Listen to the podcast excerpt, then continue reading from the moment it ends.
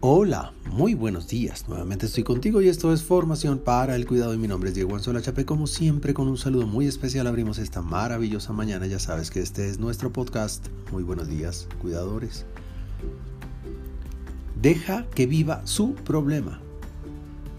Servir, ayudar a los demás, no es lo mismo que invadir a otros para tratar de solucionarles sus problemas o situaciones difíciles. Es muy complicado aceptar que los demás sufran, especialmente cuando se trata de personas cercanas. Ayudar a los demás, dar un consejo objetivo y desinteresado, acompañar, ayudar, dar, compartir, son acciones humanas maravillosas que producen alegría y paz, pero cuidado.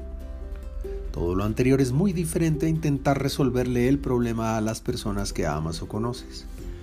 Aunque es una sana tentación, es importante entender que los problemas, las dificultades, las enfermedades cumplen un propósito para quien los vive. Por lo tanto, es tan responsable quien sirve con amor como quien entiende los límites de quien requiere ayuda, para no invadirlo y respetarlo, para que aprenda de su propia realidad. Todas las personas que vivimos épocas de turbulencia y dificultad tenemos que aprender a aceptar, a administrar y a resolver. En otras palabras, debemos aprender. No quiere decir que si tengo una enfermedad limitante no requiere ayuda para caminar. Más bien la agradezco.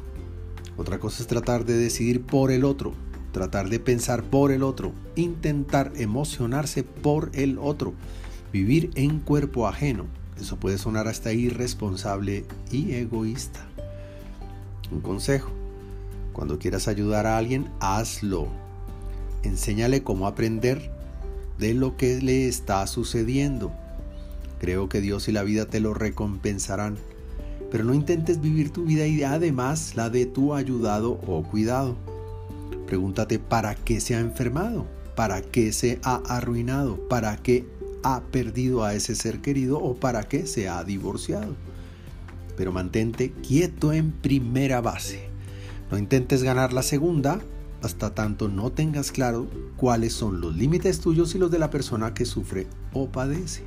No la invadas, no le resuelvas, ayúdale a que resuelva, acompáñalo, dale amor, pero no lo inutilices.